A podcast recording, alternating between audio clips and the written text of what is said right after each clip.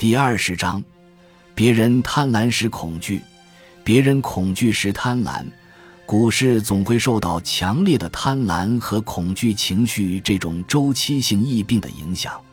艾萨克·牛顿曾经说过：“我能计算出天体的运动轨迹，但搞不懂人类的疯狂举动。”沃伦·巴菲特经常以一种与流行观点相反的方式，利用这些具有高度传染性的情绪的爆发。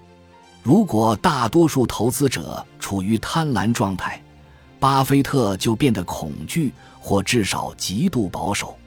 如果大多数投资者心怀恐惧，巴菲特则变得贪婪，或至少异乎寻常的渴求。通过遵循这一策略，巴菲特在其他人不太成功的时候挣到了大笔的钱。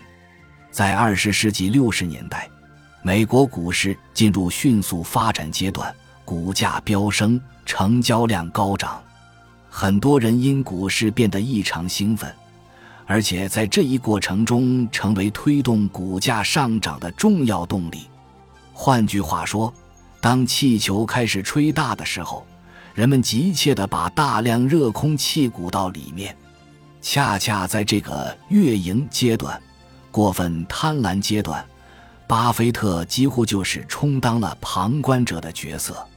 在股价非理性上涨，并与相关公司的实际价值不再挂钩，也就是股价的状况已经脱离了公司实际业绩的万有引力的时候，他是不会做投资的。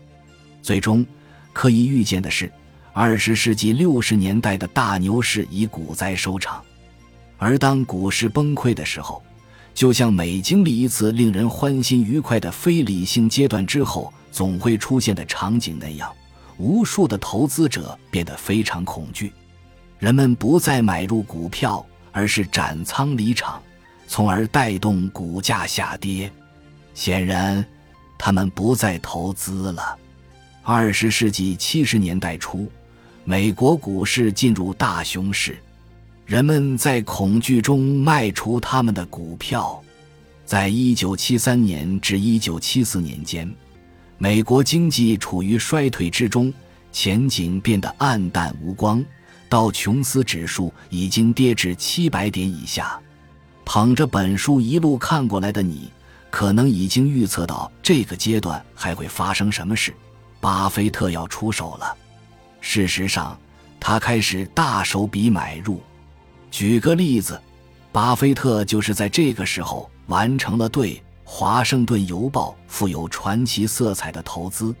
不幸的是，正如巴菲特所观察到的那样，非理性的情绪波动，从欢欣到痛苦再到欢欣，并不只限于幼稚的投资者，包括养老基金经理在内的专业人士同样很容易受到影响。在一九七一年的市场高点时，巴菲特指出。养老基金把所有他们可能获得的基金都投入到证券市场当中，而经过焦头清淡的三年之后，股市已经筑底成功，但他们只有五分之一的基金留在证券市场。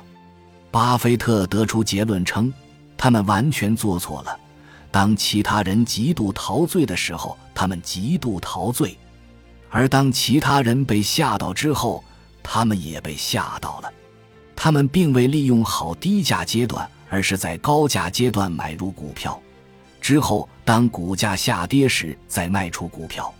当然，巴菲特的操作是相当不同的。当大公司的股票在股市上出现最低点的时候，他做了大规模的投资，他利用了优质公司的股价在市场中打折的机会。我们也知道，巴菲特在互联网股票牛市期间变得非常恐惧的故事。那时，其他所有人都在贪婪地买入股票。当成千上万的美国人在互联网股票上输得精光的时候，他却一分钱都没损失。恐惧与贪婪会周期性的爆发并控制投资界。在这种情形下。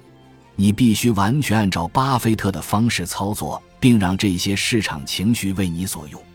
以下是几条生存原则，帮助你形成当人们变得贪婪的时候，你感到恐惧的投资策略。当人们卖出时买入，当人们买入时卖出。当大多数投资者贪婪的时候，让自己保持畏惧之心。巴菲特说：“当几乎没有人对股票感兴趣的时候，股票最有意思的时刻就到来了。”其实很多市场都存在这种情况，比如说商业地产市场就是另一个很好例子。但股市表现得更加突出，在这里落荒而逃的投资者比比皆是。事实上，考虑到如今无处不在的财经新闻报道，想忽视这些投资者是不可能的事。当其中有人恐惧的时候，他们便对买入股票失去了兴趣。但这恰恰是你应该提起兴趣的时刻。当然，还要遵从巴菲特的其他建议。不要盲目投资，也不要不动脑筋就投资。只有考察中的投资满足了你的选择标准时，你才应该出手。当机会来敲门时，行动一定要迅速。当道琼斯工业平均指数在一九七四年探底至五百八十点时，巴菲特把自己比作一个在妓院里纵欲过度的嫖客，在恐惧盛行。市场价格暴跌的时候，随时准备快速、勇敢的行动。巴菲特投资圣经：明天会发生什么事？市场会上升、下降还是走平呢？在沃伦·巴菲特看来，这些都是无关痛痒的问题。只有像恐惧和贪婪这样的接触性传染病，才会影响到他自己的投资前景。